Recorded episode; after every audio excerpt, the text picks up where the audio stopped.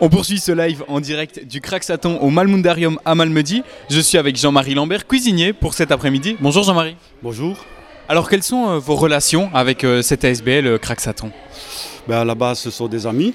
Et euh, je fais déjà partie d'autres sociétés dont je fais la cuisine aussi quand il y a des événements. Et on s'est mis en rapport et on nous a demandé voilà, si je pouvais participer avec eux. Et le défi était super. Et voilà, c'est maintenant, je suis depuis quelques années avec eux. J'imagine que le succès grandissant des événements du Craxaton euh, vous enchante. C'est encore euh, un palier en plus par rapport aux éditions euh, précédentes qu'on a franchies ici, même avec les réservations, avec les gens qui arrivent petit à petit. Ah oui, ça, ce n'est que du plaisir de voir le- l'engouement qui se passe pour ce- cet événement. C'est super parce que tout le monde en a besoin un jour. Donc, euh, c'est vraiment quelque chose d'extraordinaire. Aujourd'hui, deux repas euh, sont proposés aux visiteurs, c'est bien cela? Oui, c'est exact. Ce sera boulettes frites, sauce euh, liégeoise ou vol au vent frites.